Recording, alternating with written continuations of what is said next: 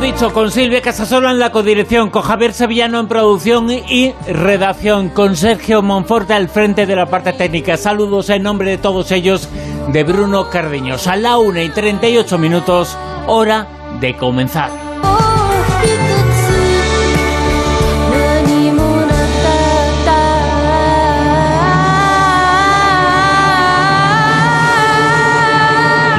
De los Vientos con Bruno Cardeñosa.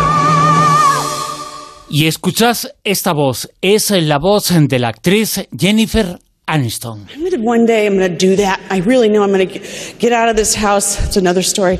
And I'm going to be on there. I'm going to be. En el momento en que la escuchamos, eh, ponemos una imagen, se activa una neurona, se enciende la misma, la misma neurona en eh, todos, en ti que nos escuchas y en nosotros.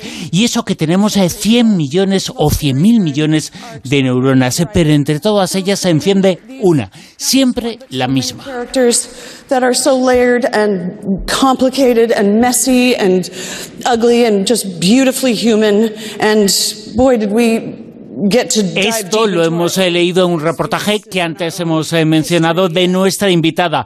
Ella es eh, Laura G. de Rivera. Ya la saludamos, Laura. Muy buenas, ¿qué tal? Hola, buenas noches, Bruno. Hola, buenas noches. Eh, Hola, y Silvia. Laura, eh, efectivamente se enciende solo una neurona, una neurona entre 100.000 millones. ¿Dónde está el secreto? ¿En esa neurona o en todas o en las conexiones entre todas las neuronas? Bueno, pues parece que, que las, eh, el secreto está en la, en la conexión, el secreto está en la comunicación entre, entre las distintas neuronas. Este, este, lo de la neurona de Jennifer Aniston es una, un experimento curioso que hizo Rodrigo Quiroga en la, en la Universidad de Leicester hace ya más de 10 años. Entonces, pero fue muy curioso porque se le ocurrió mirar qué pasaba en el cerebro de, de unos voluntarios que resulta que eran personas que tenían epilepsia y al tener epilepsia les habían eh, introducido en el cráneo, tenían unos eh, electrodos que eran para tratar su enfermedad intracraneales. Gracias a esos electrodos se podían ver muy bien mm, cómo funcionaba el cerebro por dentro. Entonces aprovechó para ver qué pasaba en el cerebro eh, al, al enseñarles fotos de, de personas. Mm, entonces probó con fotos de personas famosas y entonces eh, vio que, mm, que mo- mostrando una foto de Jennifer Aniston, esta actriz tan popular en Estados Unidos, se, se encendía siempre la misma neurona. Entonces esto es el tema de, de le dio nombre de la neurona de Jennifer Aniston. ¿Me Pero tienes- lo- Sí, sí, sí, dime. di- dime, dime. No, que lo que se ha visto, o sea, lo que, lo que parece que pasa es que el cerebro almacena eh, conceptos en, en zonas específicas, en, en neuronas específicas, es donde los almacena conceptos. Puede ser que Jennifer Aniston represente un concepto para mucha gente. Esto, aparte, esto hay que decir que esto ocurría en las personas que ven mucha televisión. O sea, igual si tú eres músico y no ves nunca la tele, igual se te enciende siempre la misma neurona cuando te hablan de Beethoven. Entonces, eh, bueno, aparte del concepto que pueda representar esta actriz, que no sabemos cuál es ni se ha investigado, pero esto es lo que se ha visto por un lado. Pero por otra parte, lo que se ha visto también es que lo que importa es las conexiones entre las neuronas. Esto seguro que me vas a preguntar más cosas y ya te lo voy a ir contando. Que tenemos eh, muchas más eh, que neuronas. Eh, Las conexiones son casi, casi infinitas, ¿no? Mira que las neuronas son muchas, pero las conexiones son todavía más. Sí, tenemos mm, 86 mil millones de neuronas y las conexiones, que se llaman sinapsis, exceden los 100 billones. Entonces, si se cree, de hecho, una de las eh, neurobiólogas que entrevisté para este reportaje eh, mm, es Mara Diersen. Entonces, ella, ella dice que, que la diferencia entre el cerebro de cualquier persona y el de Einstein no, es, no era el número de neuronas, sino el- lo potentes que eran las conexiones entre esas neuronas. Es que esa, esa es una de las cosas que, que se comenta, que en realidad eh, no es que tengas más o menos millones de neuronas, sino tener las neuronas óptimas, ¿no? Que estén eh, con buena salud y luego lo importante, que haya esa eh, conexión. Pero claro, aquí la clave es ¿cómo consigues tener las neuronas eh, con buena salud? ¿Y cómo consigues que esa conexión no se interrumpa, que sea una conexión activa y que se produzca, se produzca cuando tú la necesitas?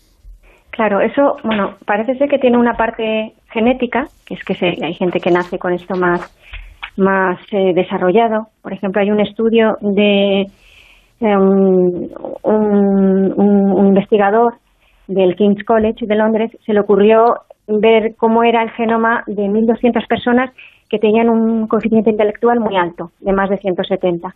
Entonces vio que todos tenían en común algunas variantes de un gen en concreto y ese, esas variantes están relacionadas con las conexiones entre las neuronas. O sea, por una parte es genético, hay personas que nacen con una mayor predisposición a que les funcione mejor la conectividad y por otra parte, pues también se ha visto que esto se puede, como si dijéramos, amaestrar. Eh, ¿Cómo? Pues usándolo, usando el cerebro, usando, pensando, estudiando. Se ha visto también que mm, por cada mm, por cada año más de estudios, no me acuerdo ahora mismo cuánto es exactamente, pero el, coeficiente intelectual sube, va subiendo mm, una cantidad que está estudiada, mira, entre 1 y 5 puntos. Entre 1 y 5 puntos sube por cada año adicional de educación en una persona. O sea, son pues, más luego supongo ya que las cosas de cajón, que es pues llevar una vida saludable, y todo esto que esto sirve para el cerebro y para cualquier parte del cuerpo. ¿no? Precisamente cada parte del cerebro parece que está vinculado a un tipo de inteligencia. El cerebro es algo así, eh, pienso yo, algo así como una biblioteca. Y, que eh, cuando pasa algo, cuando sucede algo enfrente de nuestra, se enciende una luz eh, que nos lleva al libro adecuado. ¿Esa es un poco una metáfora real o no? Em, pues no lo sé, podría ser. a mí la, metáfora que me, que me, el ejemplo para ilustrarme lo que me, propuso Mara Diersen es mm, como si fuera mm, una ola de, los espectadores que están viendo un partido de fútbol la ola les sale perfecta. muchos espectadores, imaginar que hacen la ola. Entonces no depende tanto de eh, que sea perfecta, no depende tanto de cómo son las personas, lo altas que son, de los colores que llevan, sino de lo bien coordinadas que estén. Entonces, igual no es, no es tanto eh, del libro en concreto de la biblioteca, sino de lo bien coordinados que esté el, la bibliotecaria para encontrarte los libros que tienen que ver con eso, ¿no? Tú dices en este artículo, expones un ejemplo que me parece curiosísimo, un ejemplo de una persona a la que le cayó un rayo, no había estudiado música en toda su vida y sin embargo, a raíz de ese suceso, esa iluminación, puede decirse en cierto modo, pues eh, se convirtió en un genio de la música. Eh, ¿Qué le afectó? ¿Qué le puede afectar nuestro cerebro? Es eh, móvil y, es sensible ante las cosas que pueden pasar.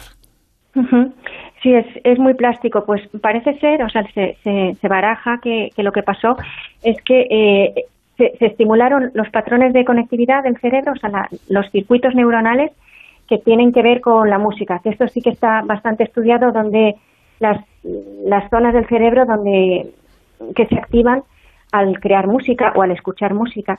Entonces parece que esto se le, mm, se le activó muchísimo y, a nada que aprendía o a nada que estudiaba de música, pues lo aprendía enseguida. Se hizo, no sé qué, era un hombre que no me acuerdo qué trabajo tenía y pero acabó, hoy es concertista. Fíjate. La verdad, la verdad es que, eh, pues independientemente de lo que uno ya eh, venga, ¿no? Por genética, por, por tus familiares, por cómo nazcas, Luego también eh, comentas a través de las, de las diferentes entrevistas que has realizado que hace muchísimo en el entorno familiar donde tú crezcas, en los profesores que vayas teniendo, las influencias que vayas teniendo, el ambiente que tengas, incluso eh, económicamente ser solvente también te da más posibilidades para a lo mejor, si a ti te apetece, ¿no? Y es una de tus motivaciones, tener un desarrollo intelectual eh, eh, mayor. Eh, eso condiciona, ¿no? El, coger y, tener un poco cubierta esa economía para poder tener, de alguna forma, independientemente de que genéticamente estés más predispuesto, el nacer en una familia, como decíamos antes, por ejemplo, Mozart eh, gente ya dedicada a la música y encima tener posibilidades económicas a una persona que está sin poder estudiar todo lo que quisiera y encima no tiene un ambiente adecuado. ¿Eso hace que el cerebro se desarrolle más o menos? Sí, la verdad es que, que, influye muchísimo. Es como un círculo vicioso. Es la pescadilla que se muerde la cola. Había otro reportaje que, que, saqué en, muy interesante hace, hace unos meses que se llama Genética de la Pobreza. Entonces ahí eh, se ven varias investigaciones que se han hecho que al nacer en un entorno donde mm, la mayor preocupación es conseguir algo que comer, eh, se van se van deteriorando funciones del cerebro y, influye hasta en la epigenética, en la forma de eh, las personas se vuelven más ansiosas, con menos facilidad para, para retener contenidos.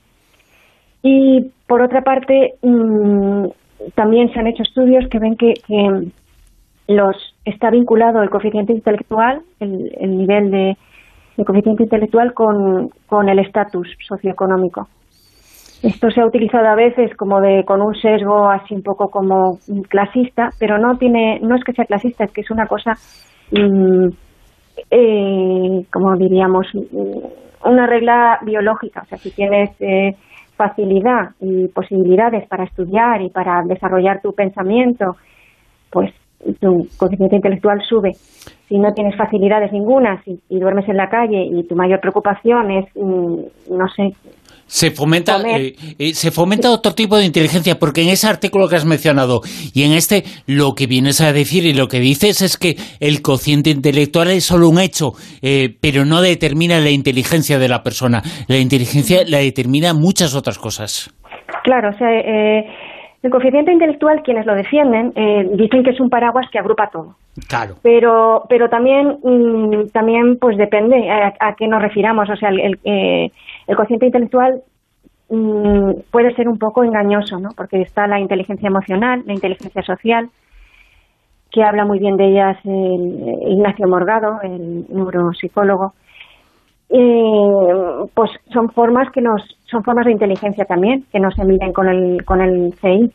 Claro, porque además depende mucho, me imagino, de quién observe y, qué es lo que le interesa a la persona que te puede decir eh, que eres muy inteligente o no. Porque si a lo mejor una persona que sabe muchísimo de física está hablando con otra que no sabe nada, pues dice, madre mía, qué tostón, ¿no? Y en cambio a lo mejor otro que le gusta dice, jolín, este señor es que sabe muchísimo, qué maravilla. Entonces es muy subjetivo, ¿no? A la hora de valorar que, es inteligente, ¿no? Porque a lo mejor muchas veces se, se dice la, la frase de esta de, uy, sabe muchísimos idiomas, uy, es muy inteligente. Y luego dicen otros sabios, no, no quiere decir que sea muy inteligente, simplemente que sabe muchos idiomas. ¿No? Entonces es muy subjetivo a la hora de valorar hasta qué punto una persona es más o menos inteligente. Y la cultura en la que estés, porque hay culturas donde se valoran unas cosas y en otras otras, ¿no? Es lo que, pues no sé, un, si tienes que mm, si, para la supervivencia lo más importante en una cultura es eh, ser famoso pues entonces es, es, muy listo el que se hace muy famoso. Y si, y si lo más importante es eh, cazar pues es muy listo el que caza mucho. Es que depende Fíjate, eh, eh, todo esto que nos estás diciendo es en cierto modo, nos estás transmitiendo la idea de que ese cociente intelectual eh, no es la inteligencia, es una parte más, es una ola dentro de todo ese mar que es la inteligencia, por ejemplo, si tengo una persona al lado en una cafetería que está todo el día eh, tirando a la tragaperras, eh, que lleva una camiseta de un equipo de fútbol, que está enseñando las orzas, él puede tener un cociente intelectual mucho más alto que servidor, pero no es más inteligente que, servidor o, que, una persona, porque eh, tiene otro tipo de inteligencia. nadie que juegue a, a un juego del azar puede tener inteligencia, aunque tenga un cociente intelectual alto, ¿no? Claro. Bueno, podríamos, podríamos decir que la inteligencia eh, se puede medir más por porque nos sirva, ¿no? Pues si a ti si lo, que tú haces te sirve para ser feliz o para lograr tus objetivos, es que eres muy inteligente. Es otra forma de verlo. Y luego, por ejemplo, también en estos estudios avanzados, cada vez eh, incluso más digitalizado, más de exploración del cerebro, se está, eh, pues eso, un, poco lucubrando, ¿no? La posibilidad, y hay muchísimas series y muchísimas, muchísimas películas que hablan de esta posibilidad, de que se pueda hacer un genio a la carta, ¿no? Eh, tú con toda la gente que has estado eh, entrevistando y, que están muy ahondando en estos temas, eh, ¿ellos veían posible que se hiciera un genio a la carta genéticamente?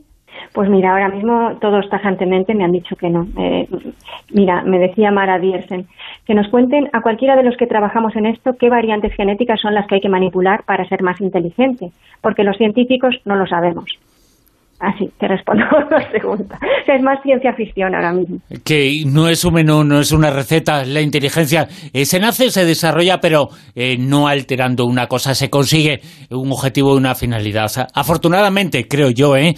Afortunadamente no, es así, porque entonces nos complicaríamos mucho el futuro. Laura G. de Rivera, un placer, como siempre, hablar contigo, aprender de tus textos, de tus artículos, de tus reportajes. Y un placer tenerte aquí. Un beso. Un placer, muchas gracias. Hasta luego.